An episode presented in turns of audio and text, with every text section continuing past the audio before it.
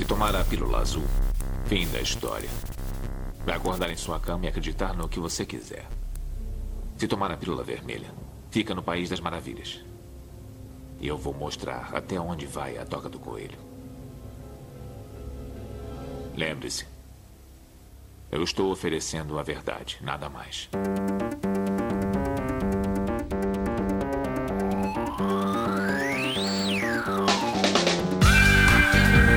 Magicando.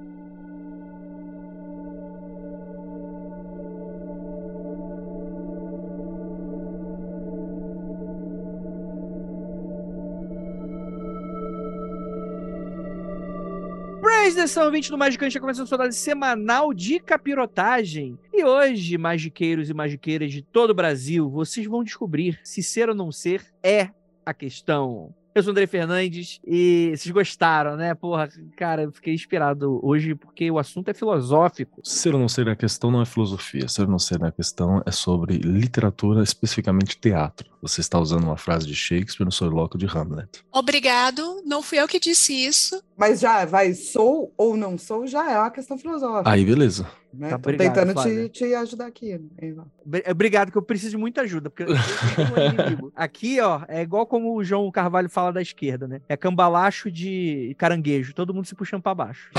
Ninguém vai vencer na vida. E todo mundo aqui vai ficar se puxando. E, e, e, gente, hoje a gente vai falar sobre filosofia na magia. Porque, apesar de várias tradições esotéricas, e aqui eu acho que ninguém vai defender que você tem ou não tem o direito de acreditar no que você quiser na sua vida, querido ouvinte. Já Uhum. deixo isso aqui de antemão pra você. Mas é muito importante a gente descobrir e saber as origens do pensamento através de como caminhou aí as tradições mágicas, né? E por que que a gente pensa da maneira que a gente pensa, inclusive no terreno esotérico, né? Tudo isso tem um motivo, tudo isso tem um porquê. Não necessariamente está certo ou errado. Talvez a gente arranhe coisas que a gente mais goste, coisas que a gente menos goste. E para me ajudar, temos aqui ele, nosso queridíssimo filósofo, que vai ser o nosso próximo Leandro Carnal, Marcos Keller. Eu vou falar o óbvio também. Cara, aquele, aquele vídeo do Karnal falando assim, eu sou eufórico, diferente, é um, um vídeo de música maravilhoso, cara. Gente, é isso aí, vamos falar de filosofia de leve hoje. É um assunto chato, mas a gente vai fazer tentar ficar legal. É isso aí. E temos aqui também, como a caveira de Hamlet, careca Vinícius Ferreira. E eu vim aqui porque hoje eu quero falar sobre o Aristeu Sócrates. Boa, é o momento, hein? Beleza. Temos aqui também, para me ajudar no papel de jegue da gravação, Lívia Andrade. Jeg não. Disseram, me disseram muito claramente que o burro vai ser o Vinícius, o Jeg é você e eu sou a mula. Verdade, verdade, verdade. É isso. Vamos, sepa- que- vamos separar os quadrúpedes aqui, por favor. Exatamente. É, é aquela galera, é tipo a galera que vai, que vai sair na rua no 7 de setembro, né? Tipo, se a grama mudar de cor, morre de fome, né? Vai ser nós três aqui hoje. E temos aqui uma convidada incrível! Nossa mestra dos magos, com a diferença que ela não some, ela aparece. Queridíssima Flávia Gazi. E aí, tudo bem? Olá! É, eu gosto muito de filosofia, mas talvez eu seja chata, gente. Existe essa possibilidade muito real. Então, então é isso. Filosofia é legal, talvez. A gente vai descobrir isso hoje, logo Isso. depois dos recadinhos e a gente já volta.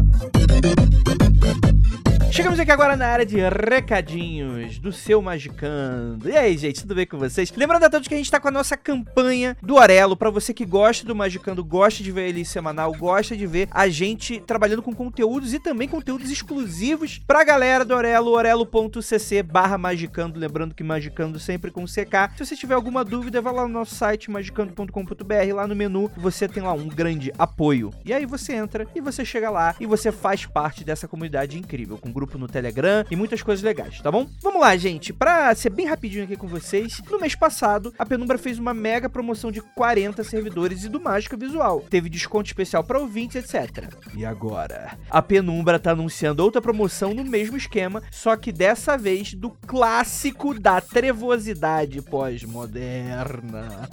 é, Cabala Clifote e magia goética tá voltando, gente. Para você que não sabe tá dando mole, o livro dá uma introdução muito maneira sobre Cabala. Fala bastante sobre Clifote e o caminho da mão esquerda, tá? Não tem nada a ver com política. É, você já deve ter escutado nosso episódio Caminho da Mão Esquerda, Caminho da Mão Direita, né? Aliás, é um livro que apresenta uma visão bastante atual sobre Goetia. Tudo isso sem ficar só na teoria. Tem bastante coisa prática no livro, tem sigilo, meditação, ó. É um chuchu, tem de tudo. O livro Cabala, Clifote e Magia Goética está sendo reimpresso e essa reimpressão está agora, neste exato momento do nosso Senhor Jesus Satanás, está em pré-venda agora até o dia 18 de novembro. Até lá, ouvinte do Magicando, ó, tem um descontão de 40%. É só ir lá na loja penumbra.com.br agora e usar o cupom Cinto de Leão, tudo junto sem acento em caixa alta, na hora de fechar o seu pedido. Qualquer coisa, se você tiver dúvida, na descrição do episódio, do, lá no nosso site, vai ter aqui o cupom, tá? Cinto de Leão, tudo junto, sem acento, caixa alta, beleza? É isso. E bora pra esse episódio, ficou muito maneiro. E aquilo, bora lá.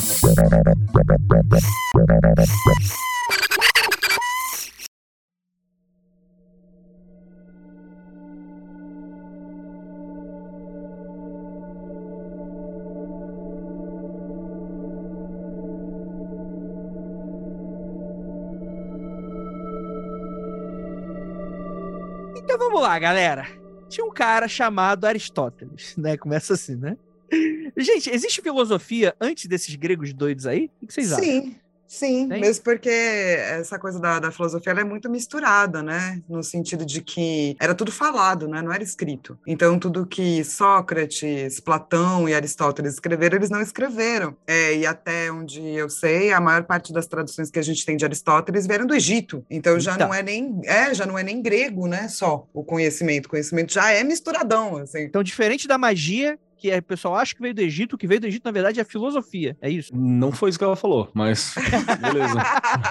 mas essa parte do não foi isso que ela falou, não foi isso que alguém falou, é parte importante desse episódio, inclusive. Eu acho que vai ser repetido várias vezes, né, gente? É, é, não, porque é isso, né? É, raízes das coisas são di- é, é difícil. Ninguém sabe exatamente. E é claro que antes da Grécia tinha um monte de filosofias asiáticas, africanas. Uhum. A gente só não estuda, né? Aham. E tem aquela coisa também, né, de que, porra, quem vai falar da filosofia normalmente vai ser europeu batendo palma pro europeu, né? Então começa a se falar que não, foi a origem do pensamento e pá. Ah, Eu acho que uma coisa interessante pra levantar é que, assim, existem saberes, e a ideia não é falar que existe um saber maior ou um saber menor que o outro. Pode ter o saber filosófico, no sentido racional, que é esse grego da tradição euro- é, europeia, que não é europeia, né? É lá do, é do, do- da meiuca ali do Mediterrâneo e vai puxando pra Europa. Essa é a tradição da filosofia clássica. Você vai ter outros tipos de filosofia muito associadas a mítico, a religião também, mas que é uma forma de filosofia. Você vai ter o pensamento puramente religioso, que é uma forma de saber também. Você vai ter a arte como uma forma de saber. Você tem uma porrada de saber diferente. Tem o saber popular, que é baseado no senso comum. São formas de conhecimento distinta. É que a filosofia ela ganhou um, um grande status, principalmente porque as pessoas que se envolveram com ela logo no começo foram pessoas que tiveram um destaque, né? Vou, vou puxar uma parada aqui, falando de maneira, de maneira chula, só pra você ter uma ideia. Se considera que a filosofia como a gente conhece, ela vem do Sócrates na, na Grécia Antiga, né? Século 5 a.C.,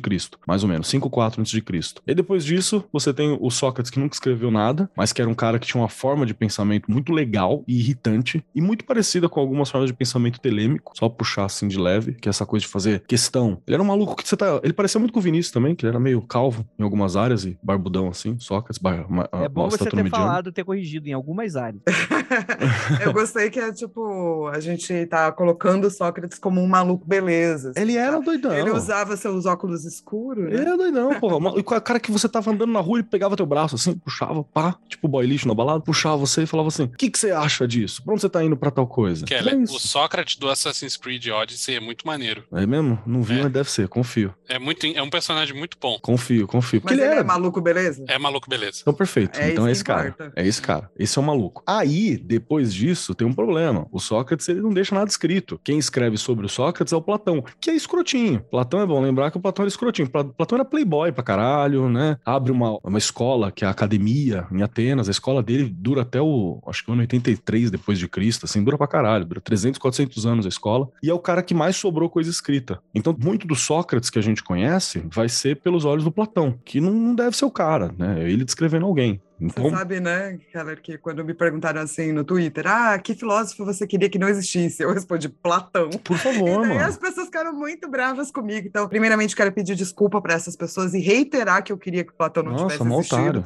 Apesar das minhas desculpas, exatamente. Porque ele é muito chatão, ele vai dividir muito as coisas que não eram divididas, né? Do Tipo, não tinha essa coisa de bem versus mal, certo versus errado, uma verdade. É Platão que vai dizer, Sócrates falou isso aí, viu, gente? Daí- Exatamente. E E, o cara nunca deve ter se preocupado com isso, né? É, pois é. Então tem esses caras aí. O- o- a, a trindade inicial aí da filosofia, que, que vai ser depois, é o Aristóteles, que você estava citando, que é, foi discípulo de Platão. Então foi um, né, mestre do outro. E o Aristóteles, ele É o mais bonito de todos. é o mais legalzinho. Ele repara umas paradas que o Platão tava falando, porque o Aristóteles, ele, porra, ele, ele tava muito mais ligado ao dia a dia, né? Ele foi o, o, o cara que, que foi professor particular do Alexandre o Grande, que na minha idade, que ele não chegou, mas assim, quando eu era adolescente, ele já tinha dominado metade do planeta Terra. E de uma maneira razoavelmente interessante, no, no sentido de que ele respeitava a cultura, ele entendia que cultura era uma coisa que tinha que, que girar, não tinha dono específico, papapá. Ele tinha um. Criador da, da, da vertente do imperialismo virtuoso. É imperialismo virtuoso, o único que talvez que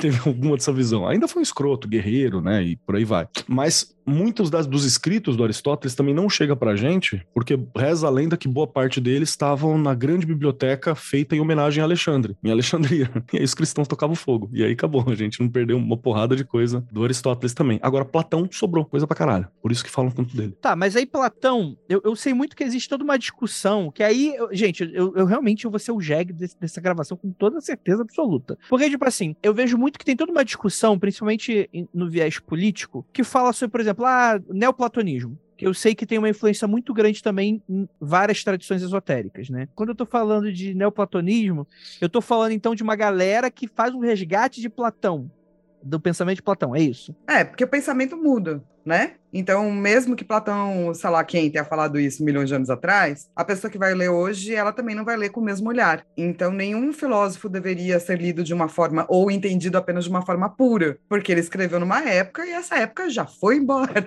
Então, os Uhum. bagulho que ele escreveu já não é os bagulho que existe mais, né? É outra realidade. Tipo, ele tipo- mesmo, tipo você pega o cara que no começo ele fala uma parada, Gelfo e se negro? você pega ele mais velho, ele tá falando outra. Porque o cara muda, tá ligado? Ele tem direito de falar diferente, né? Tipo, mas sim, André, eu acho que é muito tipo elfos de várias cores, sabe? Porque quando o Tolkien escreveu, ele, ele tinha toda uma, uma visão e uma missão que eu não sei se hoje em dia essa parte da missão de Tolkien é tão importante assim, sabe? Que é o resgate da cultura nórdica. Tipo, Eu vi um meme ontem, né? Pra quem não sabe, quem tá é, ouvindo esse podcast perdido no tempo, né? Acabou de estrear a série da Amazon do Senhor dos Anéis e tal. E tá toda essa guerra de narrativa na internet que assim, tu não pode gostar ou desgostar. Porque se você gosta, quer dizer que você é lacrador. Se você não gosta, você é neocon, né? É neoconservador. E é interessante porque eu vi um meme, do tipo assim. conservador é ótimo, é um do- nome do- maravilhoso. É, pois é. É, O meme era assim, tipo, não, porque Tolkien não concordava com que estão fazendo essa adaptação. E a resposta era, tipo, cara, o Tolkien nasceu no século XIX. Provavelmente nada do que a gente faz hoje ele concordava. E isso é uma verdade. Seria um belo tiro no pé se você fizesse algo pra todo mundo, pra todo, tipo assim, acho que pra todo mundo mesmo, né? Tipo, baseado num pensamento século. Tipo, tem uma galera que talvez se agrade muito, né? Não, mas o Tolkien achava, por exemplo, o cinema uma mídia ridícula. Ele nunca ia querer nada dele no cinema. Nada. Então, mesmo nos filmes antigos, ele ia falar isso aí, ah, merda. Ele não gostava de Beatles. Ele não era um cara, tipo, modernoso. Ele era um cara. Né? Um senhorzinho bonitinho sentado numa relmo na, na grama, tomando um chazinho. Era isso. Traumatizado por guerra. Isso era. aí. Isso. Pitando o seu cachimbo Com com erva, a de, erva rock. de hobbit da Inglaterra.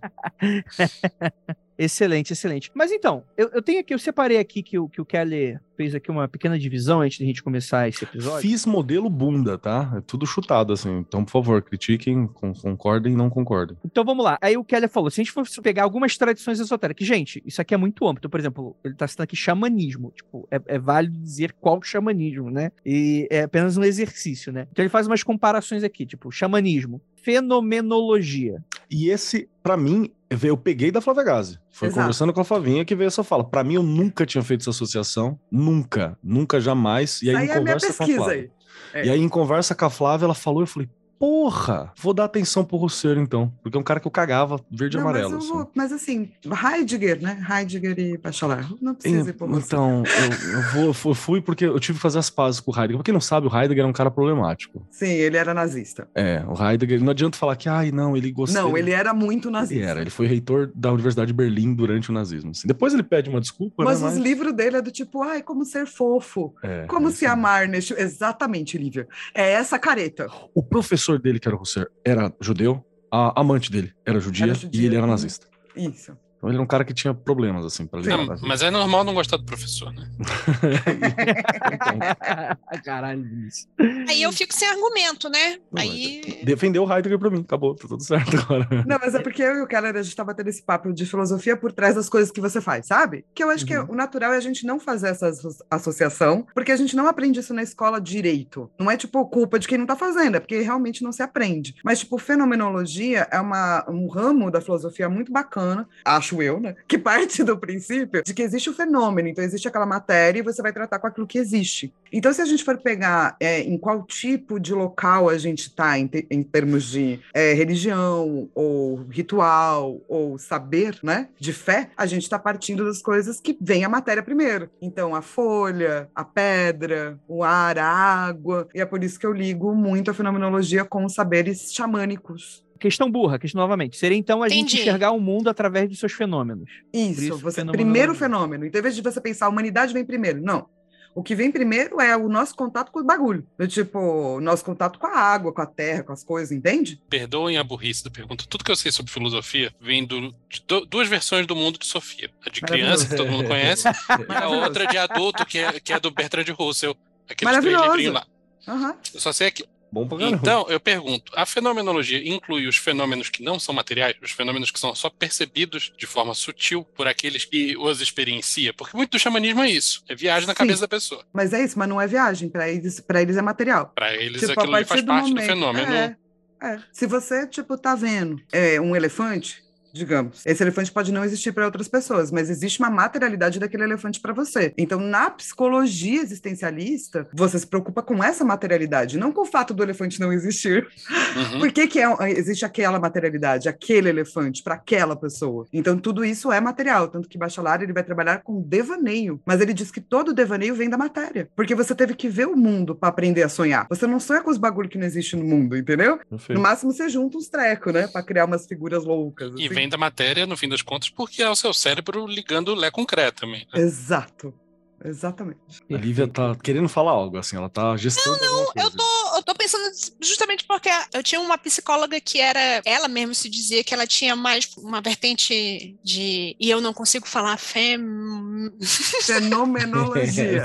Fenomenologia. Ah, Isso aí. falar existencialismo também. E isso, isso daí. E era a pessoa com foi a profissional com com que eu mais me dei bem. Só isso. É porque eles não partem do ponto que você tá maluco em momento nenhum, tá ligado? Tudo é você formando a tua, a tua realidade, a tua, a teu, teu dia a dia que tá ali. E, e é engraçado, porque vocês viram, né? A Flavinha falou de ah, materialidade. A gente tá acostumado a achar que materialidade é só o que você toca. Mas até o que a gente toca pode ser um fenômeno. Não quer dizer que eu tô tocando e sentindo igual como outra pessoa tá sentindo. Às vezes alguém foi montado com os fiozinhos trocados, ou, ou não sente da mesma forma que eu, ou é mais sensível ou menos sensível. Então é um campo que quando a Flávia me falou, eu fiquei, caralho, cuzão, isso aqui tem uma parada aí, tem uma parada Mas legal. sabe por quê? Porque a gente está acostumado a juntar hermetismo, sacou? Ah, eu trabalho com coisas ocultas. Então, hermetismo, estuda hermetismo. E é muito legal.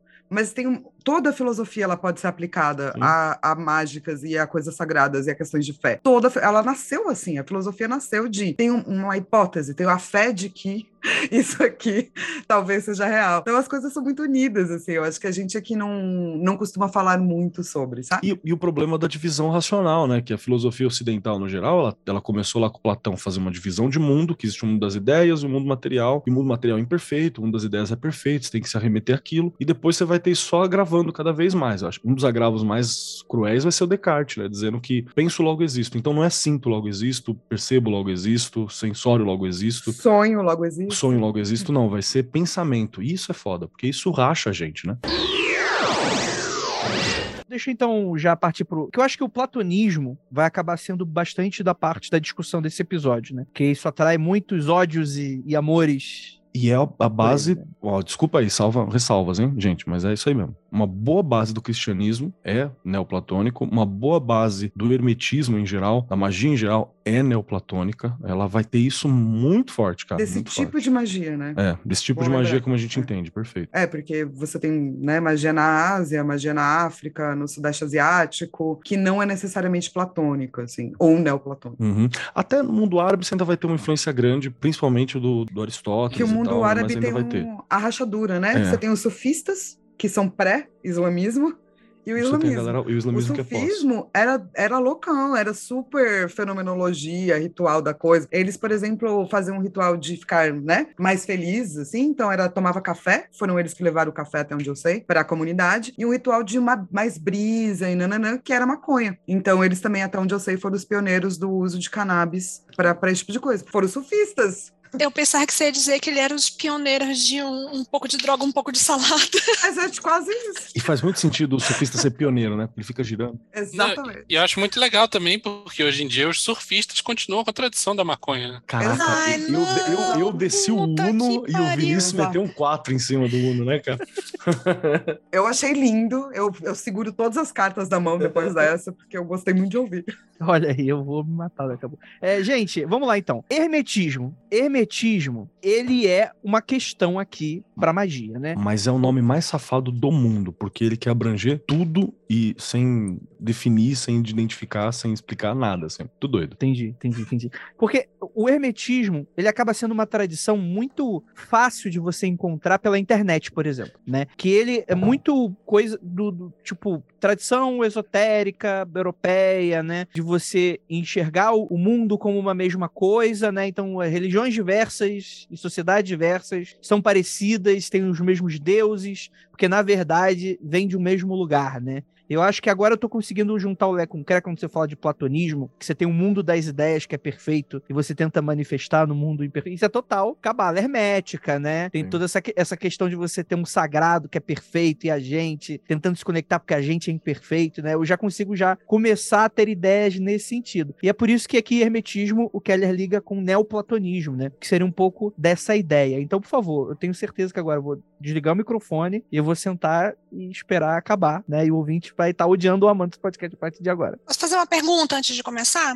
Pergunta. Isso daí que falou, que é da tradição ocidental, do hermetismo e tal, eu sempre me perguntei se, na verdade, a aceitação do hermetismo também não tem muito a ver, principalmente da parte de- da academia, não tem muito a ver com o pessoal. É muito próximo de semiótica, de análise, sabe? É uma coisa mais tipo assim, você fazer um- uma análise do, do subtexto das coisas, que é uma coisa assim mais Ó, eu Mais faço semiótica, próximo. tá, Lívia? Aham. E eu não uso nada de neoplatonismo.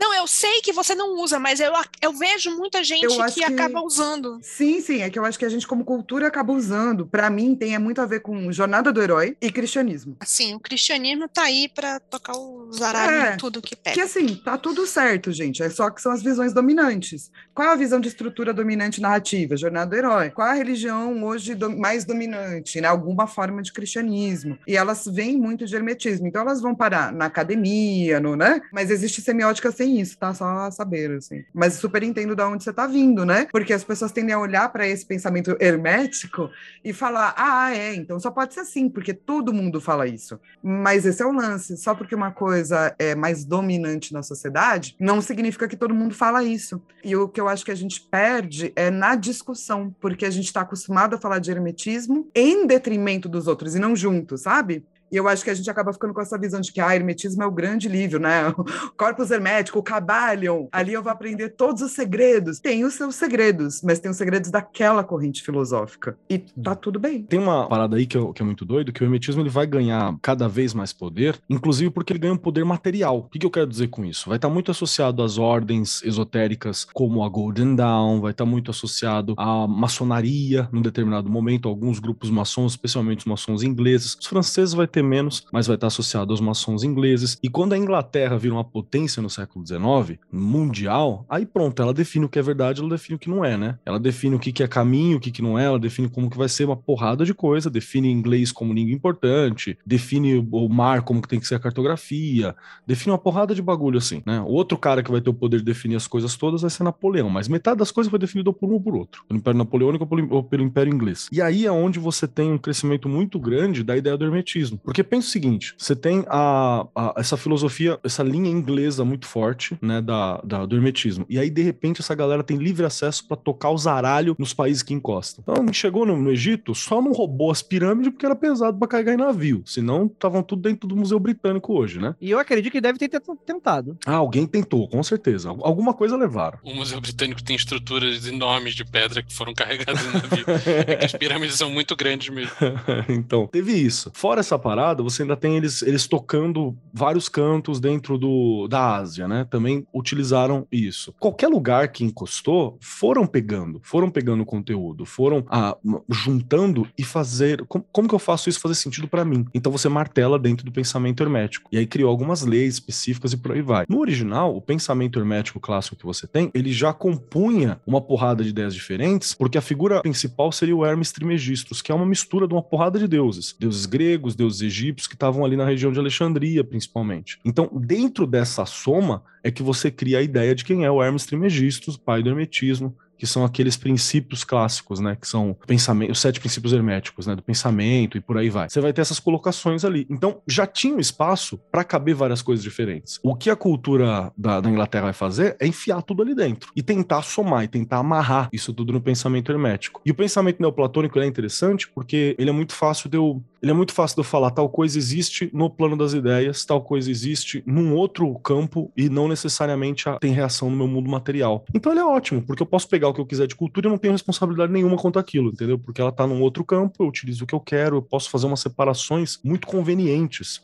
dentro da filosofia neoplatônica. E é por isso que eu acho que ela influencia tanto, né? Posso eu contar uma historinha que eu gosto de Briga de Deus? Sim. Street Fighter de Deus. É, tem um autor nigeriano chamado Chenua Achebe. E ele é considerado muito, tipo, nova, né? No, nova literatura nigeriana e pá. E ele escreveu três livros. E nesses três livros, ele conta como foi a chegada do cristianismo na Nigéria. Muito e ele legal. diz que a galera que tava lá e que morava lá, quando chegou o cristão e falava assim: Ó, oh, posso fazer uma igreja aqui? Eles falavam: pode, porque se o meu Deus ficar puto com o seu Deus, eles vão tretar. Então, o local, né? O local, a galera que estava na Nigéria não acreditava que existia só um Deus, no sentido de que o meu Deus pode ser verdadeiro e o seu Deus pode ser verdadeiro para você. E a gente não precisa tretar por conta disso, eles é que tretem, façam Street Fighter. E é por isso que o cristianismo começou a crescer tanto na Nigéria, porque não teve briga. Essa, essa questão da, da imposição, ela não é de pensamentos pré-cristãos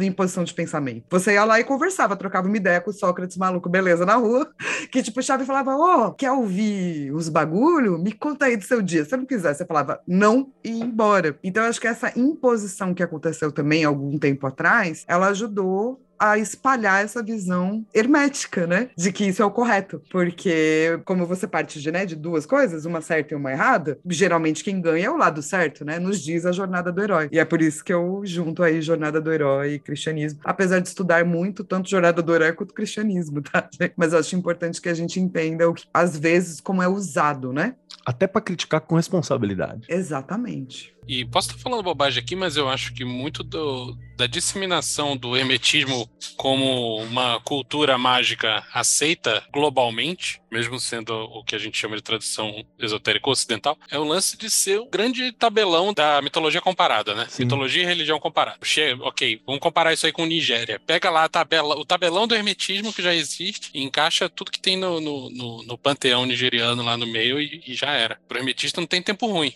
Mas a questão é isso, né? É realmente a mesma coisa? Você foi lá não estudar? É. Nunca ou você é. tá vendo nunca com seu é. olho, né? É. Nunca é. Exatamente. Mas o hermetista so soca tudo dentro da mesma panela para poder abarcar tudo, é, né? E, perde Mas eu acho a riqueza, que esse é sempre né? o questionamento importante. É do tipo assim, mitologia comparada. Eu tô realmente comparando tá. ou estou comparando na minha visão? Ou com a visão do outro, né? É o Esse é o outro que tá rolê. vindo e falando, não, realmente, é, são deuses muito parecidos, eba!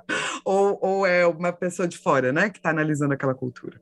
Então é muito louco, cara, porque realmente isso tem, e isso dá, é, é dá aquela prepotência, que é a prepotência simbólica do, do mago clássico, né? E dá a prepotência do inglês que dominava o mundo, que tipo assim, eu entendo a sua cultura. Eu não preciso nem me aprofundar nela, nem ser acultura- aculturalizado com relação a ela, porque eu consigo comparar com as minhas tabelas e entender a sua cultura. É muito essa posição que tem. E eu até vou vou falar que você quer forçar um pouco a barra, né? O hermetismo ele vai estar ali na, na, na região do Mediterrâneo, então ela vai pegar um pouco do grego. Tinha troca entre gregos e egípcios. O Egito tá no continente africano, saca? Pode ser que tenha alguma coisa ali que tenha uma linha próxima. Eu até acho que dá pra você querer forçar África, uma essa barra ali. rua, né? Esse É, exato, essa África, né? vilinha ali. Essa vila ali próxima, até acho que dá pra você querer forçar uma barra, mas de qualquer jeito você tá ignorando, sei lá, os dois mil anos de cultura que vai ter depois disso, saca? Eu acho também muito engraçado a gente chamar de pensamento ocidental. Eu falo, nossa, todo o ocidente, então, se reuniu e concordou, sabe? Tipo aquele grande congresso 300 depois de Cristo, para ver o que, que, que, que ia ficar e o né? que, que não ia, que é a nossa exatamente. cultura, né? Eu, o, o que eu. Toda vez que eu lembro quando o pessoal fala pensamento ocidental,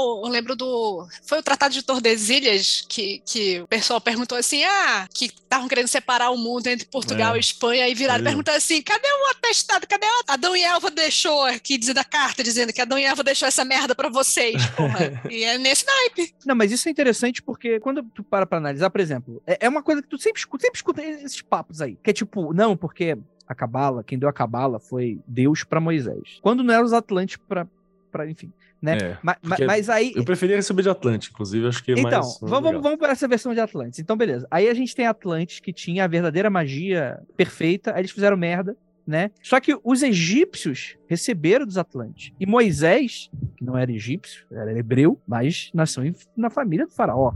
Então ele foi educado com todo o misticismo egípcio que vem, advém dos Atlantes, né? Que é a raça primordial ali, é o Ratanabá dos gregos, né? Atlântico. E aí, o que, que acontece? Aí Moisés vai ter ali o êxodo, Moisés vai pegar. Aí o que, que acontece? Aí quando tem esse rolê que Moisés sai com os hebreus lá do Egito, aí a- a- esse grande segredo místico, ele se reparte. Então, um terço dele vai virar os orixás, o outro terço dele vai ser o, o- o- lá os gregos, né? Os greco-romanos e tal. E sei lá, o outro, sei lá, virou celta, sei lá. Qualquer merda assim. E Porque só tem três tradições que advém dessa, né? De resto, é tudo variação da mesma coisa, né? É, é uma. é um- isso, isso é um mito fundador, né, cara? Isso aí você também pode observar a partir de quem tá fazendo ele, né? E- e- o que é muito louco é que é isso. ele é um- chama mito colonizador, É, tem isso ainda. né? É isso, é pra você dar uma desculpa, inclusive, pra poder falar por que, que você tem autoridade sobre aquela cultura, né? Por que, que aquela cultura ela é tua sem você pertencer, sem você ter nenhuma relação ali. E não tô dizendo que cultura tem dono, não é essa, mas você tem que no mínimo respeitar, né? Não, e assim, vamos falar das dificuldades, né? Se você não está inserido naquela cultura, você fala, vou estudar cultura asiática, vou estudar Não, tal vai. cultura do leste da África. Beleza, mas a sua, você foi criado com uma visão muito eurocêntrica. Então, é anos ali para você começar a quebrar essa, esse pensamento. Então, também não é que a gente não está inserido, a gente está aqui reclamando, mas todos nós, né, é, também somos produto dessa visão eurocêntrica, hermética da vida. Uhum. Você quer ver um exemplo, um exemplo curioso? Eu lembro na época que tava tendo aquela caça ao, ao Osama Bin Laden, né? Que os Estados Unidos usou como desculpa pra poder foder toda a região. E quando tava tendo a caça ao Osama Bin Laden, a galera não conseguia achar, porque eles não entendiam, por exemplo, qual era a lógica de devoção tribal que tinha entre um e outro. Por que que tá destruindo o país e nego não entrega o cara, saca? E, e- e mantém. Porque eles não conseguiam entender a lógica, a forma como a cabeça funciona nas relações e não conseguiam entender a forma como que era feita as comunicações. Porque o- o- um cara americano só conseguia pensar como um soldado americano. Essa era a limitação. Aí alguém, os Estados Unidos não pagam um- um- uma caralhada de antropólogo e cientista pelo exército à toa, né? Pagaram uma caralhada de antropólogo para tentar sacar essa lógica, como é que funcionava a troca de carta, o envio de mensagem, as lógicas tribais, para conversar com um, para poder vencer a lógica através do- da devoção que ele tinha a um outro chefe tribal local, para poder entregar, para poder descobrir, para descobrir aonde tava o maluco. Então assim, é, não é só foram chegar. 15 anos, né? É, É, e foi um trampo enorme. Você tem uma, uma, uma porrada de, de trabalho sobre como funciona né, o, o, pensamento na região do Oriente Médio, uma parada de.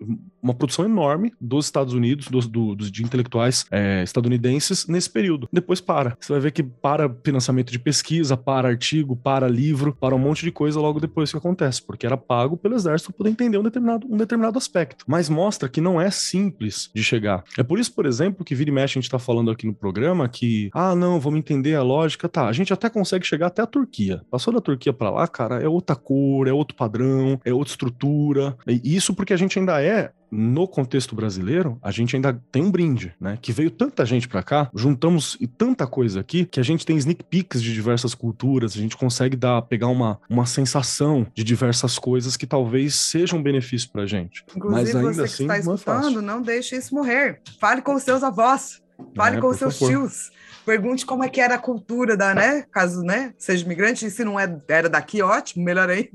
Como era, como funcionava, como que trabalha com as coisas, como vê o mundo, pra gente não perder isso aí, né? Que é Também era outra coisa que a gente conversou, né? Que a gente perdeu uma porrada de, de, de, tem que buscar e tentar, tentar remontar é mais difícil. Né? Isso porque a gente não tá nem falando de indígena, viu? Exatamente. Daí a gente perdeu para sempre, é, um pelo menos é. uns 98%, no mínimo. Assim. Que era uma coisa que eu ia falar, né, André? Tipo, ocidental de quê? E os indígenas, entendeu? Que eu sempre penso nisso, né? Os indígenas é o maior apagamento que existe. A gente tem um monte de coisa para aprender com indígena. É, gravando lá o podcast de arquitetura, pô, tem um cara doutorado em habitação indígena, e que era o que a gente devia estar tá fazendo, entendeu? Habitação com formato indígena, com tecnologia indígena no Brasil. Aí você reclama que a casa tá frio no frio e quente no calor. Bem-vindo, né? Exatamente, exatamente. Vamos, só pra gente também não ficar só batendo no hermetismo aqui, vamos, vamos pros próprios aí. Aí telema, né? Aí a gente tem aqui, já começa, acho que o cara aqui ficou meio seguro aqui, colocou quatro. Não, é porque telema é uma lambança. Telema, ela é o Crowley olhando em volta, pegando tudo que tava na crista da onda do rolê, e mais o Egito dele, jogando num, num, num caldeirão e fazendo assim, é meu.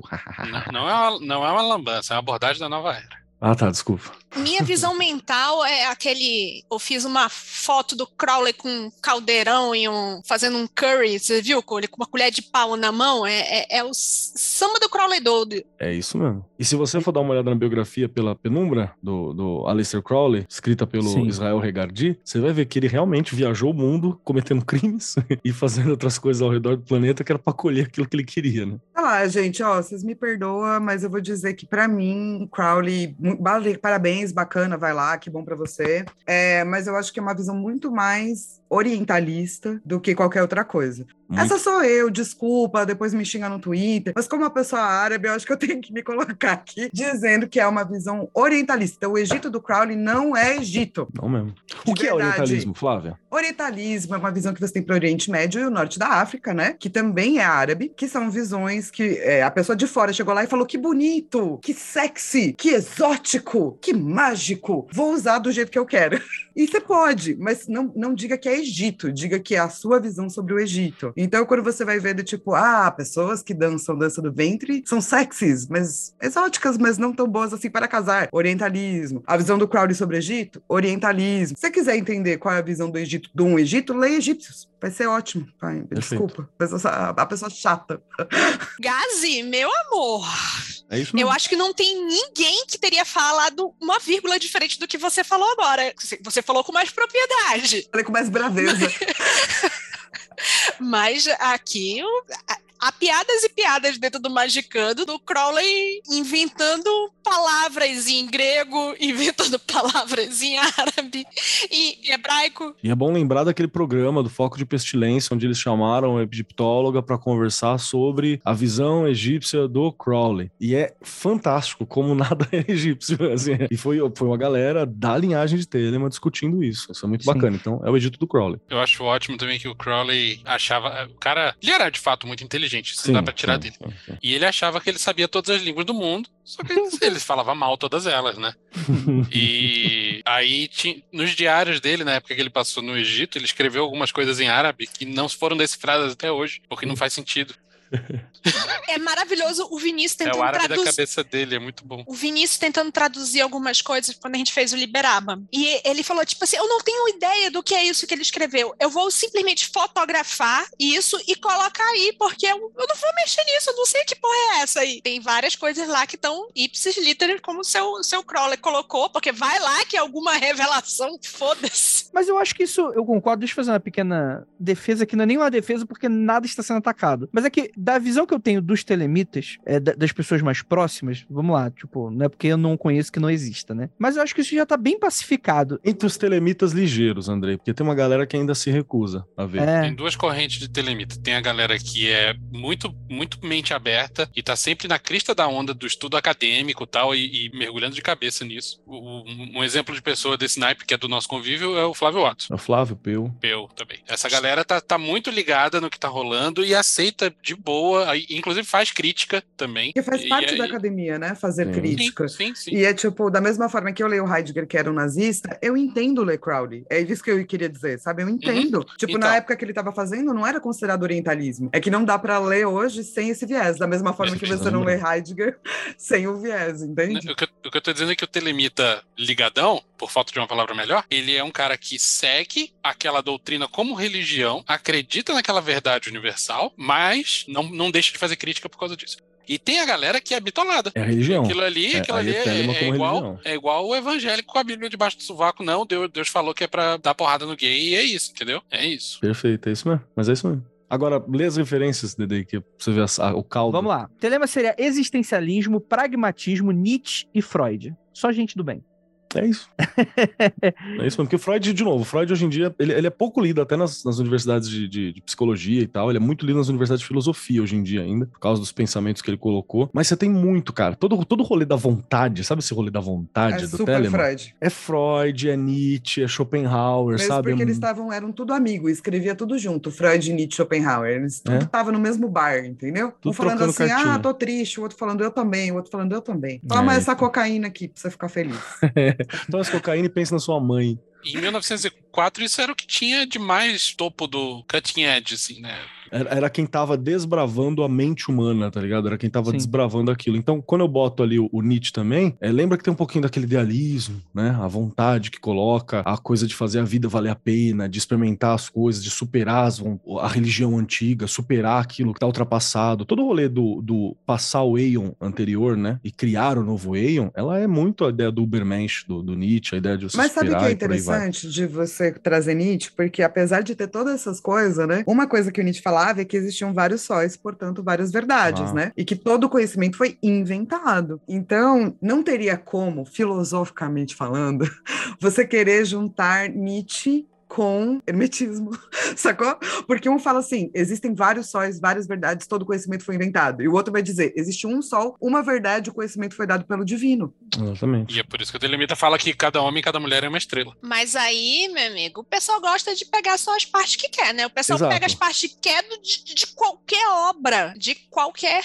obra. Inclusive é a base do hermetismo. Isso. É, eu acho que certas coisas têm ponto de contato, sacou? Filosófico. Tipo, ah, você tá vendo de um novo ângulo, blá, blá, blá, vamos construir redes, lindo. E outras coisas, a base, né, que a gente chama de epistemologia, é a base do pensamento, não tem nada a ver. O Ela que é epistemologia, antagônica. Flávio? A base dos pensamentos dos treco. É do tipo assim, tô estudando esse bagulho, de onde veio essa porra aí? De tal lugar, epistemologia. Ah, legal, mas qual que é o pensamento base para você entender isso aí? Ah, você tem que entender que tem uma verdade só, epistemologia. Eu gosto de explicar coisas falando palavrão, entendeu? Porque daí todo mundo entende. Mas é isso mesmo. Eu acho É que tipo- isso É tipo o adoraria- axioma pra matemática, seria isso. Então, não sei porque eu não lembro o que é axioma para matemática, mas o meu irmão que manja de matemática super pode vir aqui explicar para você tudo em palavrão, que é como ele me explica. Eu falo, Rogério, por que, que existem números é, ímpares? É, Não ímpares, não, é negativos.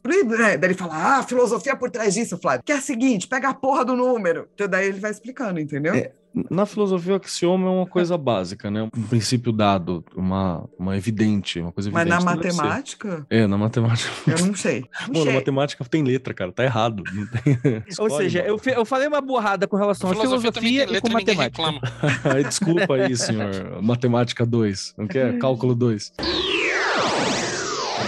Magia do caos seria filosofia da complexidade e virada linguística. Só isso. Porque é a hora que ignora completamente o que tava atrás e faz umas regras novas meio cagada também. Então, é- é- essa é a minha percepção. Não tem epistemologia. Você queria sua epistemologia com jogos e prostitutas, é isso. É, do tipo assim, ai, que legal que você tá fazendo esses bagulho aí, louco, foda, muito legal. Da onde tá vindo? Ah, é porque eu vim em tal lugar, tal coisa, legal. E da onde vem isso? Ah, sei lá, mano. Então, cadê a epistemologia do bagulho? Da onde vem É. essas porra tudo, entendeu? Tipo, que legal que você tá fazendo, mas da onde veio? Porque se você sabe da onde veio, você sabe manipular. É tipo o meu irmão que entende matemática pra caramba. Ele sabe criar uma equação. Eu não. Por que, que ele sabe criar uma equação? Porque ele entende matemática. Então, quando ele vê uma equação, né? Tá, pe- peraí, você tá querendo dizer que a magia do caos eles ignoram de onde vem todas as coisas. ignoram. Como é uma rede muito grande, tem gente que nem sabe de onde tá vindo, entendeu? Pode ter, pode ter uma base foda, assim. Pode É. ter uma base, tipo, histórica, ba- basilar, evidente, É. própria divindade que entregou. Ah, Mas entendi. pode o cara ter visto num filme. Pode. E tá tudo certo. Tá, entendi. Então, é tipo, a pessoa não se preocupa mais com o. Alguns- Muita coisa. Abster, abster, Muita coisa. As, po- os coisas das porra todas. Sim, alguns. Sim, sim. É, Né? Não tem como generalizar quando a gente tá falando dessas coisas, Isso. ainda mais magia do Ah, então que- telema todo mundo bate, remetismo todo mundo bate. Agora, magia do caos Não. depende. É que, é que ela depende mesmo. Esse é o problema. É porque é, depende mesmo. Mas sim, eu acho que tem muito magista do caos que tá tipo, sabe? Tipo, que você tá fazendo? Não sei. É legal, mas eu não sei de onde vem. E daí eu fico tipo, mas daí por que que você tá fazendo, meu amor? Por, por que você tá fazendo, meu amor? Porque sim.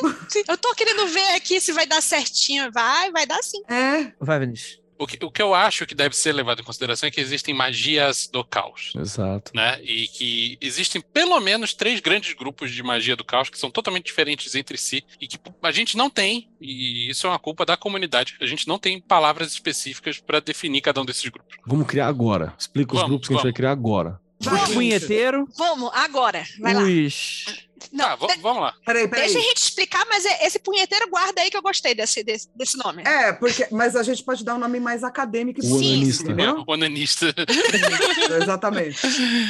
Existe uma galera que segue alguns autores seminais de magia do caos, mesmo que não tivesse esse nome, bota aí nesse, nesse caldeirão aí. Desde o Spare até o Peter Carroll, Ray Sherring, o Phil Heine, o próprio David Lee e tal. Ou seja, uma caras- galera com referência. uma galera com referência. Então, não é errado dizer que isso daí é toda uma doutrina de magia que se baseia em resultados e não em símbolos. Então a gente pode chamar eles de os academistas. No, o Vinícius ficou ofendido, ficou ofendido. Não, não, é porque essa galera não tem tanta preocupação com a academia. Você pega uma Hum. obra de um cara desse, ele não tá te dando um monte de referência, mas vem de algum lugar. Tá.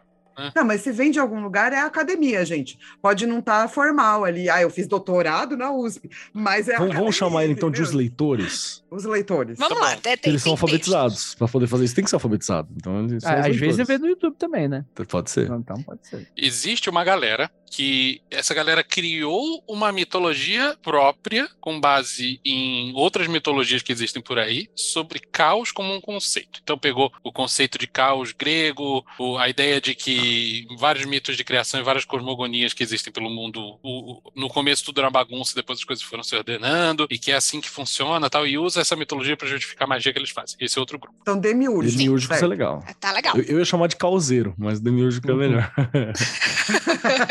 Existe a galera que pega Eu tô tentando dar nome bonito, entendeu? Legal. Isso que não gostou do primeiro, mas é bonito, academistas. Eu acho que é respeitoso demais, Flávio.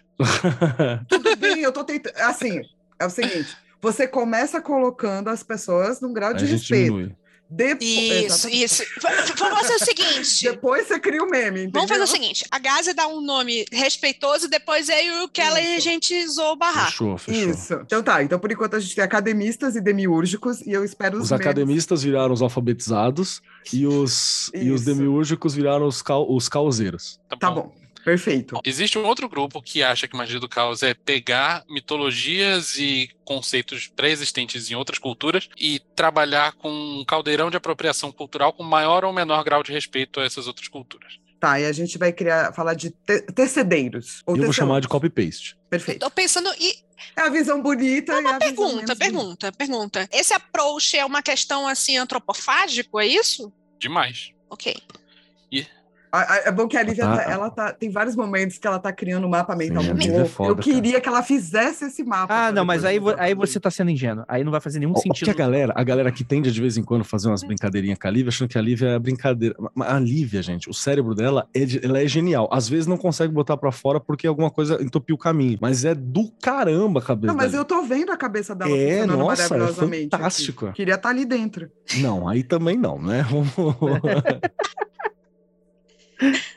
Eu acho que muita gente da magia do caos é, não percebe que o nascimento né, da magia do caos ele é muito próximo com Telema e essas outras coisas. Então, existem os mesmos problemas que a gente vê em Telema, historicamente falando, vão estar em magia do caos, natural, porque eles nasceram da mesma época, da mesma forma que os mesmos problemas que a gente vê em Nietzsche estão em Freud, Freud estão em Nietzsche. É normal, gente. Então, eu acho que tudo que a gente falou com relação a telêmicos, é, eu acho que quem pratica magia do caos também tem que tomar um certo cuidado. Que existe um, um quarto e prometo que é o último grupo, que são as pessoas que só entram no Facebook e falam: preciso de um servidor para resolver BO X. Se chama são- simpatia. Os Não, se chama- são os neocatólicos.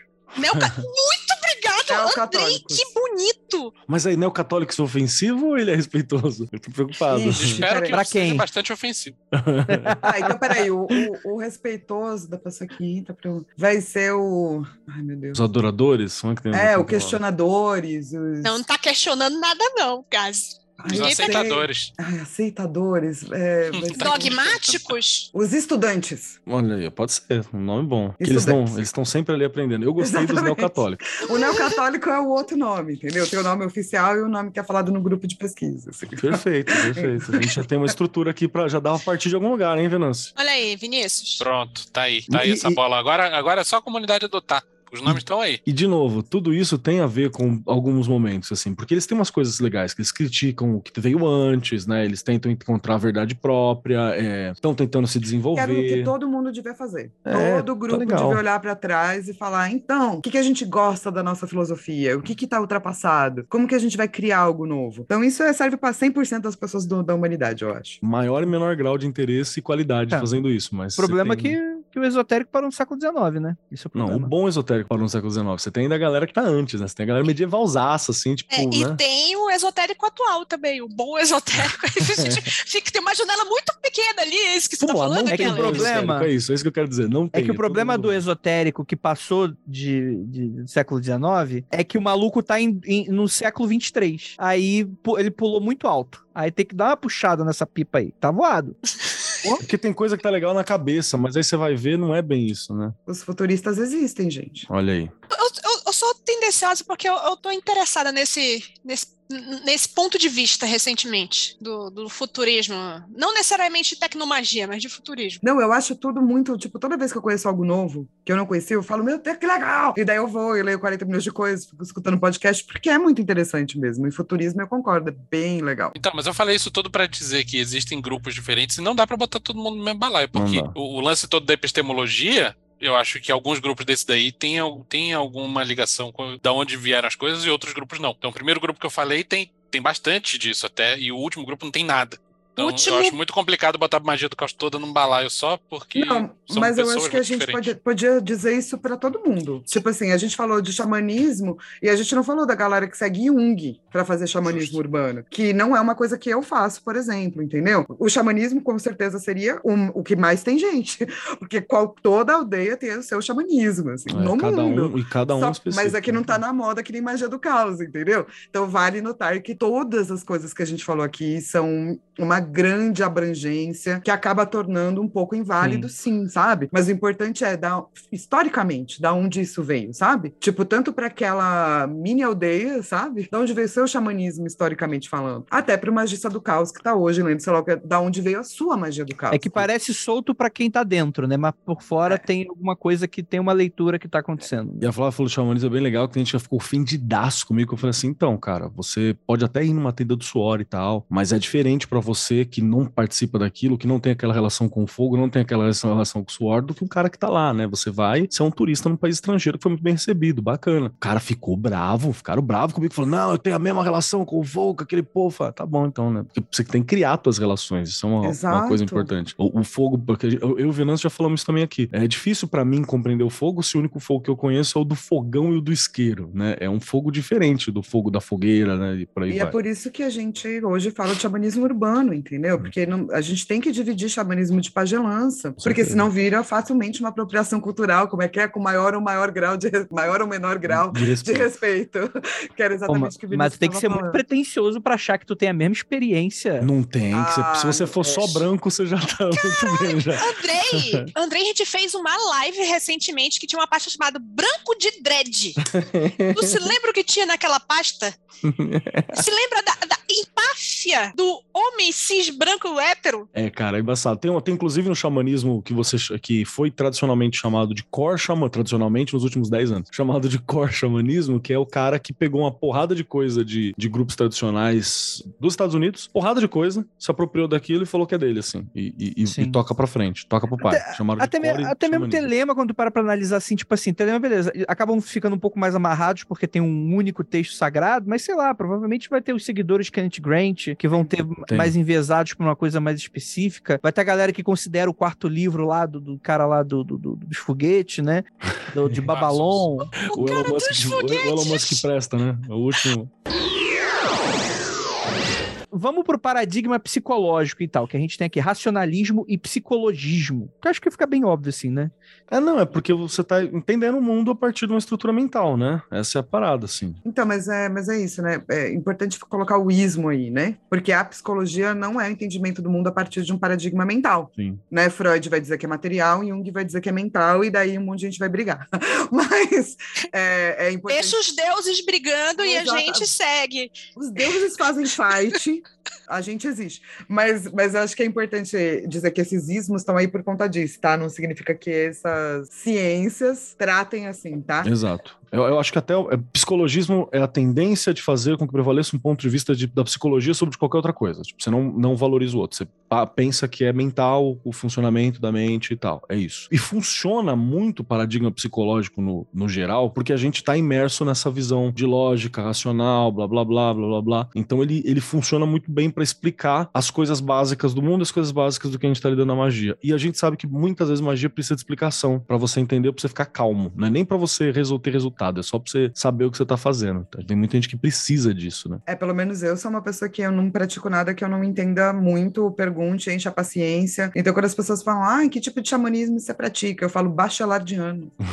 Porque é o que eu estudo, entendeu? É eu, estudo, eu estudo esse brozinho livro chamado bachelar, entendeu? Que é ah. fenomenonólogo, sabe? Hum. Do lado do começo das fenomenologia. Hum. E ele parte da matéria. Então, eu gosto de misturar isso com xamanismo urbano, e daí eu chamo de xamanismo bachelardiano. Que é outra coisa, outro cara que não dá para entender se não for conversar com alguém que manja. Assim. O bachelar é um é. cara que você pode ler o quanto você quiser, você não vai entender. É impossível. For... O, cara, o cara teve que ler e fez, você só precisa não dá, ler. Não dá. Você só precisa ler. Ó, eu aprendi ele em grupo de estudo e eu dou grupo de estudo de bachelar exatamente porque eu acho que a melhor forma de aprender bachelar é como faz, faz né, no xamanismo, em volta da fogueira. Não dá eu ia pedir uma referência, eu ia pedir livro e tal. Referência a Flávia, cara. Não existe ninguém que manja de bachelar mais que a Flávia no momento. É Mentira, existe, gente. Eu ia dizer referência escrita, porque... Se a Flávia escreveu alguma coisa, é isso. Né?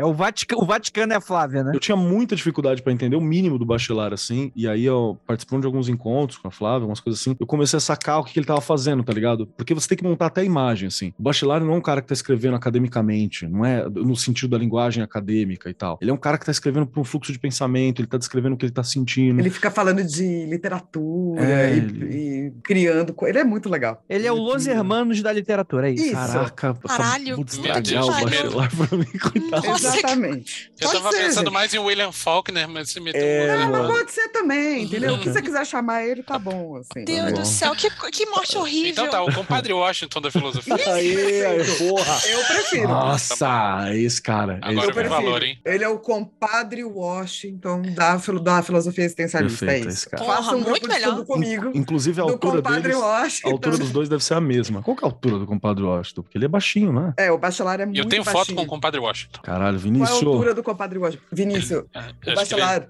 acho é ele é mais alto baixinho. que eu, mas eu sou baixinho também. O bachelar é baixinho, né, Vinícius? Daí ele tá escrevendo sobre. Ele tem um livro chamado A Psicanálise do Fogo, que ele só fala das matérias. Então ele tem livros de fogo, livros de água, livros de ar, livros de terra. E daí ele começa a falar da potência do homem baixinho. Que o homem baixinho é muito maravilhoso. Só porque ele era baixinho, ele tem mais fogo na vida, assim, até sexual, porque Tem- tem como ele é menor, É. ele não precisa, entendeu? Não precisa circular Entendi. no corpo inteiro. Olha, Nossa, a isso... minha cachorra é a evidência de que isso é verdade, porque ela é 9 quilinhos de ódio.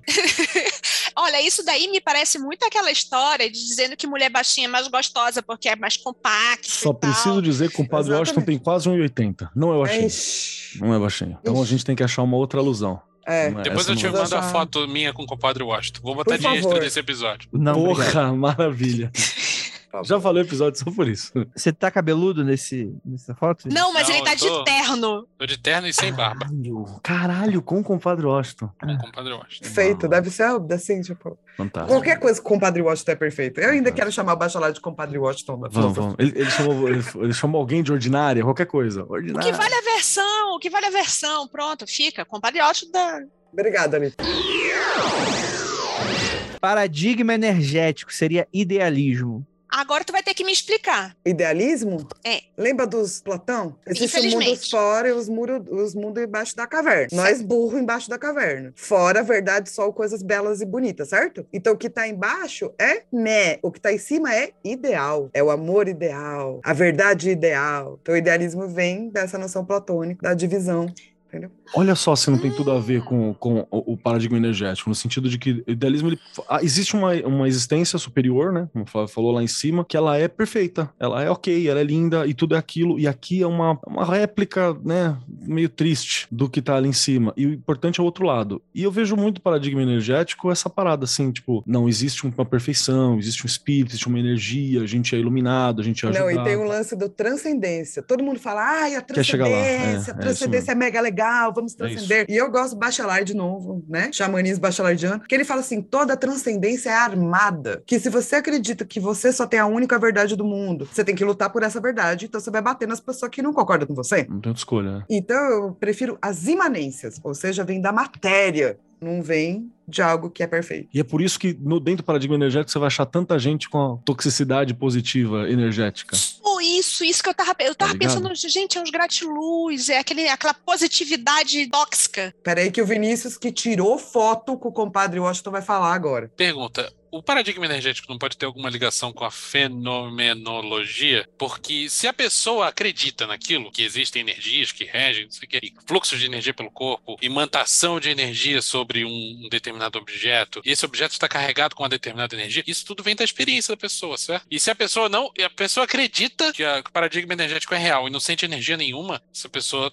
talvez esteja tendo fé demais. E fé demais não cheira bem. E eu, eu, eu acho que sim, eu quero que a Flávia me corrija nesse ponto. Que pra mim o problema é que até tem um, um princípio ali que você pode chamar de fenomenológico, mas, por exemplo, eu vou ter uma relação com a pedra. Só que a pedra tem que ter aquilo que eu tô dizendo que ela tem. Eu não tô disposto a ouvir a pedra por si, tá ligado? Eu não tô disposto a sentir o que aquele lugar tem pra me falar real. Verdade. Tanto Sacou? que tem a galera de paradigma energético que inventa uma groselha, tipo assim, vai no Museu do Holocausto e fala, nossa, tô sentindo uma baixa vibração. Tipo assim, muito doido, né? Ok, faz sentido. Ah, É é porque você tá ali no- na questão psicológica que tu já, já entende, né? Você tá subentendido. Mas a pessoa vai na tua casa e, sei lá, bater um vento frio, a pessoa inventa que, ah, não, porque as energias aqui estão negativas. E tem que acreditar que a pessoa, beleza, a pessoa está sentindo. Mas ela realmente está sentindo o que tá lá mesmo? Ela tá deixando vir dúvida. daquilo, sacou? Ela tá partindo daquilo ou ela tá partindo dela olhando pra aquilo? Essa é a minha. minha Pô, é minha ex- questão. excelente ponto, excelente ponto, excelente ponto. Aí não sei. Assim, eu, eu acredito, mas daí sou eu, Flávia, tá? Porque com certeza vai ter gente aí, filósofos, que discordam de mim. Eu acredito que a fenomenologia, ela não deveria partir de um princípio platônico. Tem filósofos que vão dizer que não, que pode. Então, sim, nesse viés das pessoas que juntam fenomenologia com platonismo, tudo a ver. Eu, Flávia, não gosto. Mas daí sou eu, só eu, Flávia, entendeu? Mas super, eu acho que você mega entendeu do tipo, a base, né? E até é, é um questionamento muito legal, porque academicamente se discute até hoje se ela tem um viés platônico ou não. Tem atores que vão usar uma fenomenologia mais platônica e autores que vão usar uma filosofia, uma fenomenologia mais aristotélica. Mas eu acredito que se você for lá em Aristóteles, ele vai falar de fenomenologia já, entende? Enquanto Platão não vai. Vocês estão tendo agora um pequeno fragmento do que é a loucura que é algo acadêmico, né? Só que. Mó legal. Só que a Flávia tá falando isso de uma maneira doce, educada e polida.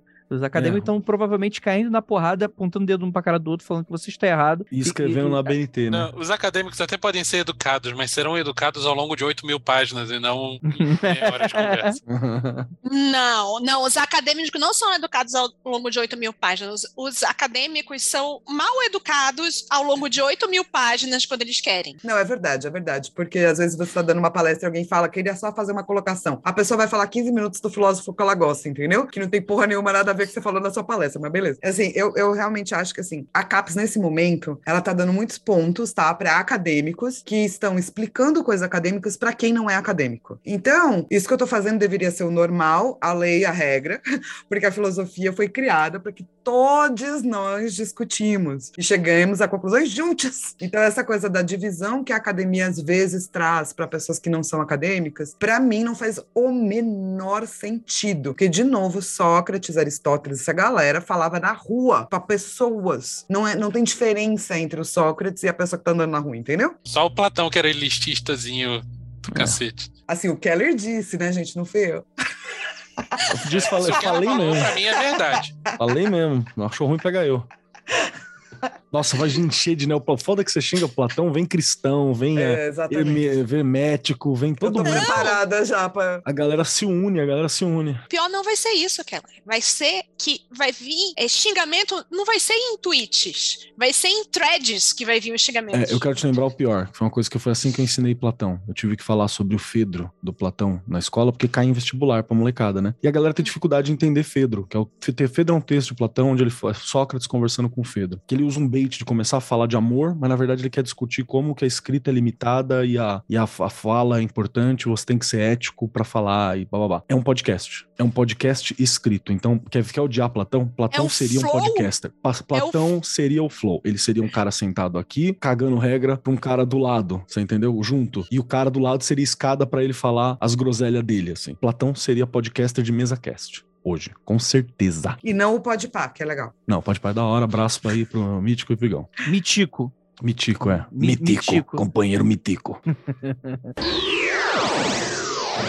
Cara, é, é, então assim, tipo assim, dessa lista aqui, a gente meio que fecha, né? Mas a gente pode continuar comentando algumas coisas nesse sentido, assim. Queria botar mais um nome na lista aí. Ah, Manda. E o LHP, Keller? PHP? Ah, ó, a mão esquerda. Left Hand Path. Eu. Boa pergunta. Boa pergunta. Cara, eu acho que dava pra fazer mais, dava pra fazer sub, subdivisões, tipo, que nem a gente fez de magia do caos pra entender filosoficamente de onde estão vindo as coisas. É um estudo, assim. Eu falei pro André, eu falei, isso eu super faria, do tipo, esse estudo louco, sabe? Não é Todo legal. mundo vai me odiar no final? Sim. Mas, mas Mas você sabe que vão odiar de graça de qualquer jeito. é né? tipo Porque aquela vão tabela do, das coisa. organizações e seitas esotéricas de esquerda a direita, né? Ah, Ah, aquela, aquela matriz, né? É, aquela É. A matriz gente vai mesmo loucura. falar disso. É tipo assim, aqu- a- não, aquilo ali fala muito mais sobre a pessoa que desenhou aquilo do que qualquer outra coisa, né? É muito louco. É, foi alguém fez, né? Todo, todo discurso parte de alguém que discursou, né? Não tem jeito. Tá, filósofo, É, então eu não cu, faria eu uma sou matriz, professor de é, eu filosofia pra cima de Moá. Logo eu, carioca, que sei todas as filosofias das ruas, streetwise. Cara, Olha, então. olha, olha a instituição. Street. A instituição, Carioca Puto. Nesse momento eu olhei pra ele e vi o Marcelo D2. É o nosso Quasimiro. Quase. Caraca, mas é muito, muito, muito maneiro, assim. E vocês acham que isso é ruim? Tipo assim, por exemplo, você ter essa grande influência neoplatônica. Porque, tipo assim, eu acho que eu sinto esse um pouco desse gosto amargo da boca. Do tipo, a gente precisava tanto ser dominado por uma galera que acredita nessa coisa de bem e do mal, de que só André existe uma verdade amargo única. depois de bater um Platão. dependendo do Platão.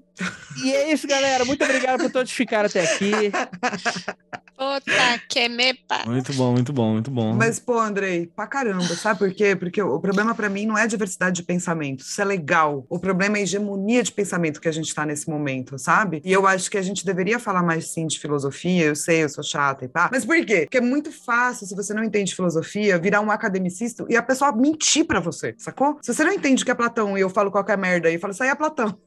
Daí você fala, ah, então tá bom, que é o que fazem hoje com essas pré-ciências, né? É, a galera fala um monte de mentira na, nas redes. E as pessoas compram, por quê? Porque não, a educação é ruim. A educação não dá essa base para você entender o pensamento científico e falar, ah, isso aí não é pensamento científico. Então eu acho que é muito ruim que a gente tenha uma hegemonia no nosso ensino, sim, sim. porque isso, e hegemonias, elas, eu acho que elas tendem a emburrecer pessoas, né? Quanto mais você conversa com alguém diferente, mais você tem que entender por que, que você não gosta daquele outro, gosta do seu, sim. as intersecções. Que, cara, eu, foi, a gente fez uma live recentemente do Humans of Esoterismo, que a gente pegando um compilado de doideira da internet e lendo no ar, Nossa, né? A Lívia, ela se encontrou na vida, né? Fazendo esse trabalho, que foi incrível mesmo. Parabéns, Lívia. E, e, cara, e, é, é, é, o Kelly tá só elogiando porque o filho da puta marcou ele não apareceu na live. mas tudo é, bem, vamos eu deixar, isso, vamos deixar isso, isso por aqui. Eu tava lá em espírito e em verdade. Tá, tá tava. Você disse você tava. A gente falou tudo isso, né? De platonismo pro cara falar que tava em espírito e verdade. então, mas o que eu queria falar era o seguinte, cara, é exatamente o que você falou. Tipo assim, existem problemas na ciência, porque tudo que o man toca vai ter um problema com relação a isso. Mas o quão que a ciência ela é antagonizada por grupos e tradições e seitas, etc e tal, quando ela é uma ferramenta para você separar esse joio do trigo, cara. Que tu fala, naquela live de Rumos of Esoterismo, cara, é, é difícil, tipo, tu falar, pô, é só a pessoa ter senso crítico. Parece que, tipo assim, eu tô a pessoa para falar que a pessoa tem que ter senso. Eu não me acho ser o cara pra falar assim. Eu sou um cara muito pouco instruído para muitas coisas. Eu gosto de escutar pessoas inteligentes falando, por isso que eu tenho podcast pegando pessoas mais inteligentes que eu, né? E escuto elas e falo bobagens porque a galera se identifica e, e, quer fazer a pergunta que eu faço do cara que não entende, né? Mas eu fico falando, cara, a pessoa, a, se a pessoa tivesse um mínimo do tipo de questionar, não, não precisa nem ser inteligente, é questionar a realidade ou questionar o discurso que está sendo imposto. Quer dizer, é, você pega esses discursos idiotas do tipo kármicos. Ah, não, você está sofrendo porque numa vida passada é, você fez muita merda. Cara, tipo. espiritual. É só você fazer um exercício do pescoço, você olhar em volta. Cara, tem muito mais gente sofrendo hoje no mundo então quer dizer que na próxima geração vai estar tá todo mundo rico e milionário. Tipo, a, a pessoa não para pra analisar para fazer um simples exercício de lógica simples. E eu não tô falando aqui de fazer um teste de QI. Eu tô falando do tipo assim, da pessoa questionar a própria realidade do tipo, pô, será que esse cara tá falando verdade? E se tá falando verdade? Pô, e se eu colocar isso nessa situação? Será que funciona? Continua funcionando? E muito provavelmente não vai continuar funcionando, porque a galera está falando coisas convenientes para primeiro, ou vender produto, ou usar você como produto para algo que ela quer. Que muitas vezes não é o dinheiro. Pode ser o domínio, pode ser o poder, pode ser o sexo, pode ser qualquer coisa, né? E eu fico muito impressionado o quanto que é uma galera que adora arrotar caviar, que lê pra caramba, que estudou, que tem faculdade, teve acesso, né? É, uma, é de uma classe média completamente medíocre, cretina, e Caralho, que adora julgar os outros e que tá caindo numas idiotices que tu fala que um cara sem instrução no interior do Brasil não cairia. Isso que é o mais bizarro. O tanto de gente formada que acredita em Olavo de Carvalho, né? Cara, e, e cara, e, cujo imagine, silêncio mano. essa crítica é ensurdecedor, inclusive. Imagine, mano. Que isso? O cara ser tratado como intelectual, cara. O cara que é praticamente um medievalista das filosofias. O cara não é de 100 anos atrás. O cara tá, é. Mas, de novo, isso aí não fala nem sobre o cara, velho. Fala sobre o que, que essa pessoa quer ouvir, né, mano? É isso que é foda, assim. E aí, de novo, quando a gente fala sobre um rolê mágico, a gente normalmente tá falando de uma parada que não é hegemônica. A gente tá falando de uma parada que deveria estar tá dando voz, ou que tende a dar voz pra uma galera que não tá com o poder na mão muitas vezes. Porque senão você seria cristão, tá ligado? Que é quem tá com o poder na mão. A estrutura clássica de cristão. É, de... é embaçado, a, né? a magia é o, meio que o lado B da religião, né? O lado B da religião. E a religião é hegemônica por definição. Então é embaçado. É uma parada que eu acho incoerente no mínimo, contraproducente no médio e perigoso na real, né? Então é embaçado. É, eu acho que essa essa coisa dos altares me incomoda, né? Porque só porque é religião não significa que você não possa questionar, pelo contrário. É, os maiores pensadores religiosos foram os que questionaram sua própria religião. E daí, quando a gente consegue emplacar um Olavo de Carvalho, e poxa, tadinho dos medievalistas, tá? Existe mesmo essa, essa linha da filosofia, e eles são mais legais que o Olavo de Carvalho. Mas é, é, quando você pega alguém que é o Olavo de Carvalho, que é, ele fala qualquer coisa, sabe? E isso é tratado como um grande pensamento, e daí vira um altar para aquela pessoa, porque ela Não. teve a coragem dela. Isso é que me assusta, entende? É quando a gente perde todo o questionamento. Porque tudo que eu estudo e as coisas que eu escrevo, eu tô o tempo todo falando que merda. e a gente devia questionar um pouco mais, ouvir um pouco mais o diferente. Mas para isso a gente precisa entender de onde está vindo. Tipo, se você não sabe que o Olavo de Carvalho não tem nada a ver com filosofia, como é que você vai dizer que não é bom, sabe? E eu acho que isso devia especialmente vir dos novos magistas. Porque são pessoas que estão aí para o quê? Tentar alterar as coisas, tentar mudar, criar formas de existência. Então, é por isso que eu propus super que a gente falasse de filosofia e magia, que é para dar esse, né? E aí, você? O que, que você está fazendo? Da onde está vindo filosoficamente? Como é que você pode mudar? O que, que você pode né, criar de método? E de não só filosofia? reproduzir, né? A mesma É, coisa. é- Primeiro que, primeiro que a gente, a gente sempre fala aqui no podcast, é impossível. Você não tem centro de coreano, vai tomar no cu. Você não fica seis meses pra fazer uma bramelim. Então você já parte do pressuposto que você tá fazendo é no mínimo magia do caos, né? Tipo, nesse sentido que você tá adaptando a parada toda e foda-se. Então, cara, por que, que você Mas vai é tirar a culpa da, disso? da adaptação, né, Andréia? Falar assim que não, tudo bem, cara, vai ser a tua versão e isso é bonito, desde que você saiba o que você tá fazendo, é claro. é Então, moda mas aí tem um né? problema, porque quando você tira a culpa, e é por isso que a pessoa não gosta de tirar a culpa da, da adaptação, que é porque tem que existir um certo e um errado, porque a vida é assim. Podemos chamar de responsabilidade? Não, tô puto. Assim, não precisa ser puta. culpa, não precisa ser cristã, mas você tem uma responsabilidade por aquilo que você faz e coloca no mundo. Eu acho que responsabilidade é uma palavra melhor, porque também é, o que a gente fala também, é, Andrés, vamos lembrar que a gente fala muito que de magia é você tentar deixar de ser um NPC da própria vida. E responsabilidade, eu acho que é, é exatamente isso que você está pegando. Quando você deixa de ser NPC, você está pegando para si a responsabilidade dos seus atos. Perfeito. Inclusive faz tempo que a gente usa esse termo, né? Deixar de ser NPC da vida real. Faz um tempinho já que a gente não, não tá usando ele. É bom mesmo. Sim, sim. É o que mais tem aí é NPC esotérico também, né? Opa, Tá só pra reproduzindo aí também. É. Vendendo seu um bagulhetinho, né? Tipo, olá, como que é? Acertaram uma flecha no meu joelho, quero comprar esta pedra mágica. É, é literalmente isso. Assim, engessado como um NPC falaria, né? Vamos lá, você aceita esse anel Atlante? Você está interessado nesse orgonito? Você queria fazer um curso de bar de access? Sim. E aquilo também, né? Como a própria eh, Flávia falou, acho que até esqueci meio que o contexto, né? Se tu acredita que existe uma verdade universal, então você precisa se preparar para armas, porque a tua verdade não é minha verdade, não, filho. E aí vai ter vai tá briga, né? E não, É, e eu, não eu adianta gosto chorar muito depois. dessa palavra por conta disso, sabe? Eu sei que a gente usa muito no conceito mágico e, e transcendente, mas é isso, a gente não para pra pensar de onde ela vem, né? No conceito mágico e religioso, desculpa. Transcender, ou seja, é pra cima. É um conceito já verticalizado, sabe? Cuidado, cuidado, que tem, eh, tem mago que não gosta de usar a palavra trans, não. Tem medo. É, ele então explode. deve, deve estar chorando em posição fetal nesse exato momento. Mas tem uma galera da- da mi- das místicas que, é, que segue essa linha. Tipo, eu acredito que essa é a verdade universal e eu preciso converter o resto da humanidade. Isso é religião. É aí que Isso é religião. É uma religião. A diferença de religião é que só tem ele e meia dúzia de pessoas que acreditam nisso. Ou seja, se ele fosse uma religião mesmo, e se fosse essa realidade, ele seria extirpado da existência pela, pela majoritária por ser pequeno e não ter poder, né? Então é, é contraproducente, cara. Até, até vou lembrar uma parada que mesmo. Vou, ó, ó, que eu tô falando, hein? Vou defender um, um- um europeu Golden Dawn. Até dentro de ordem esotérica, no nível da Golden Dawn, assim, você tinha a galera que era estimulado a utilizar o caldeirão cultural que eles tinham acesso, e que usavam como pessoas de sua época, né? Deturpada muitas vezes, blá blá blá. Mas ter acesso ao caldeirão cultural que tinha na sua época, construir a sua visão do mundo, e nos últimos graus de várias ordens era você fazer tipo um trabalho explicando como é que é a tua visão de mundo, sabe? Como é que você estruturou magia pra você, como é que você percebeu isso tudo. E aí vem a parte legal, que é você compartilhar com outra pessoa. Era você terminar aquilo e eu convido uma pessoa a ler a minha forma de visão do mundo. E aí o cara lia aquilo e falou: porra, olha só, Prometeia, como Alan Moore, num determinado momento, via o mundo, né? Via uma estrutura de mundo, talvez. Então você pega ele e fala: caralho, olha como é que ele vê e tal. Não é a verdade. É pra você conhecer aquela do Alan Moore e ter mais referências pra compor a tua ou pra criticar a dele. Olha Tá tudo foda, bem. isso é qualquer produção cultural e todo doutorado na área de humanas. Exato. Esse é o objetivo, sabe? É que a gente esquece, né? O objetivo do doutorado não é você ter um título. O objetivo do doutorado é você criar uma visão de mundo e mostrar para os outros e falar, galera, tô surtando muito ou só um pouco? Ou faz sentido. é.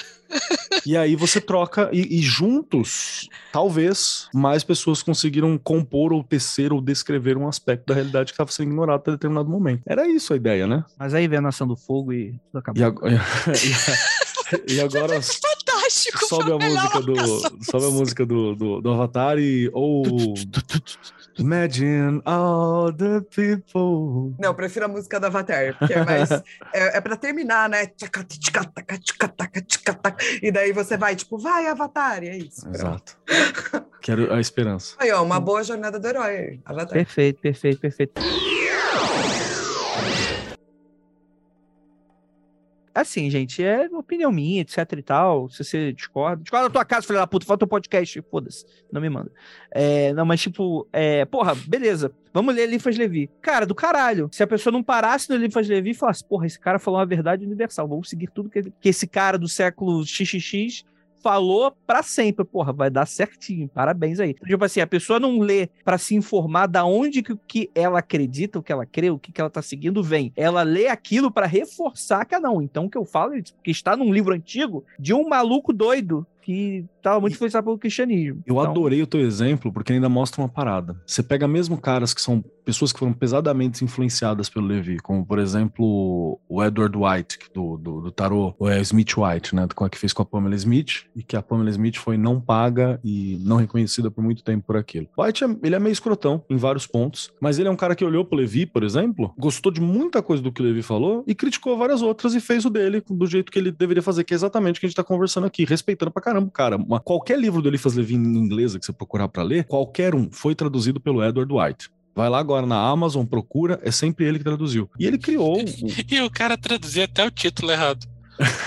É, isso é verdade. Então, foi ele que puxou a- aquelas paradas. Então, mesmo um cara que era fanboy sabe que nem tudo é dogmático, sabe? Que eu posso criticar. Usa de novo os gregos como exemplo. Aristóteles foi discípulo de Platão. Olhou pro Platão falando sobre essa transcendentalidade, sobre esse plano das ideias e falou: você tá falando bullshit, né? Obrigado por toda a formação básica, obrigado pela preocupação com ética, que vai ser um ponto importante pra mim, a ponto de eu fazer um livro pro meu filho discutindo ética, e, mas eu não quero essa parte sua aqui, eu acho que não, não condiz comigo. E eu vou compreender a realidade com coerência com isso. E aí pronto, você tem, é, você tem beleza, né? Novas coisas cri- criam, novas coisas funcionam. E um problema da magia é que, diferente de outras ciências e de outras formas de saberes, talvez ciência não seja a melhor palavra, mas diferente de outras formas de saberes, a magia ela consegue ser independente sem ter, sem ser criticada e sem ter uma, uma relação com a realidade. Outros saberes já é embaçado. Você falou merda, você apanha. Você falou merda, dá errado. Você falou merda, não funciona. Porque a realidade bate. Não é nem uma pessoa. A realidade não, não é condizente com aquilo. Tipo, sei lá, vacinas não funcionam. A realidade vai te mostrar que vacina funciona, tá ligado? Não toma. Na magia a gente já demora mais tempo pra isso, ou talvez não ocorra por causa daquele cisma platônico, né, que a gente falou, que só precisa, só precisa funcionar na cabeça, não precisa funcionar no real. Então é um problema que a gente tem. Mas é aí que tem que vir a crítica, né, Pra você tentar entender, pra você compreender, pra você ver se aquilo condiz.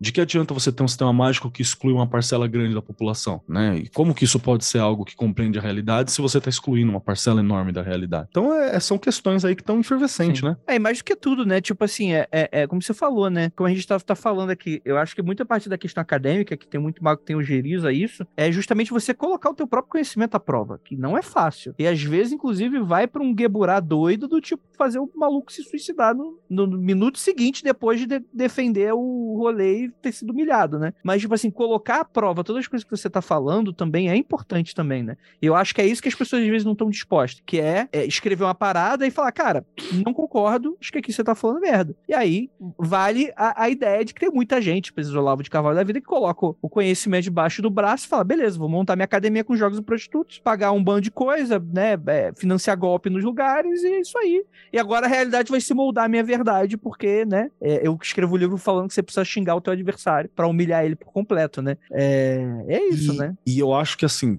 aqui a gente encontrou um formato interessante, inclusive para falar sobre linhas mágicas que deveriam estar esquecidas, sabe? Tem uma, existem algumas linhas mágicas que nós já citamos em programas e cortamos justamente porque a gente acha que não tem que dar palco para ela no momento, não é isso. Mas esse formato que a gente está fazendo aqui, apontando as incoerências, apontando a, os problemas, apontando as ideias onde elas se baseiam, talvez seja uma forma mais sábia de você conversar sobre essas questões, saca? Porque, por exemplo, a gente criticou todas as que a gente falou aqui, mas a gente fala que todas elas são linhas válidas, são linhas possíveis, são linhas que você pode seguir, tá tudo bem, tá ok até, você, você beleza, né? Critique no seu caminho, melhore ela ao longo desse processo. Tem algumas que já é um pouco mais complicado, porque elas são realmente ah, A raiz, fascistas, é, a raiz dela é ruim, elas são eugenistas e por aí Essa vai. coisa de crítica é uma coisa muito, né? Porque a gente tende, nesse mundo onde é muito dual, achar que crítica é ruim.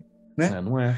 Lapidar, né? Eu acho isso um inferno. Crítica bem feita, né? Uma coisa que você deve agradecer. A pessoa vem, critica. Com educação, Porque existe amor aí, né? É, ninguém, porque assim- ninguém se investe tempo naquilo, em algo que não ama. Pois é, assim, por mais que se, é, existe pelo menos sentimento no negócio, porque assim, mesmo quando a pessoa vem na crítica totalmente errada, vamos assim dizer, E o que o Mar tem na internet é que é engenheiro o de que obra pronta. tem na internet, você não pode negar que essa pessoa está investida naquilo, porque a pessoa não ia parar para criticar, para te xingar, para fazer alguma coisa e tá investindo. Então vamos pegar só a parte boa. Crítica é uma coisa que eu, que eu acho é importante. São, a- é um ato de amor, bem feito é um ato de amor. Mas é isso, né? Quando eu começo o grupo de estudo, as pessoas ficam muito assustadas que eu começo a falar mal do bachelar, que é o cara que a gente vai passar o ano lendo, entendeu? A pessoa fala, mas por que você tá falando mal? Eu falo, ué, porque critica, crítica é amor, né? Amo tanto que critico. Queria que ele tivesse escrito de outro jeito. É uma poxa. coisa que a Nandinha sempre fala pra mim, cara, é, amigo não tá pra passar a mão na cabeça de ninguém, não, né? É um exemplo, né? Então, tipo assim, é, novamente, relações são complexas, complicadas, né? Tem muito Eu envolvido. sou ariano e eu preciso criticar, sabe? Mas é porque eu gosto de você. É por isso que tem a crítica. E é aquilo, gente. Ósculo no bode, praise the sun pra todos vocês. Yeah. Só sei que nada sei.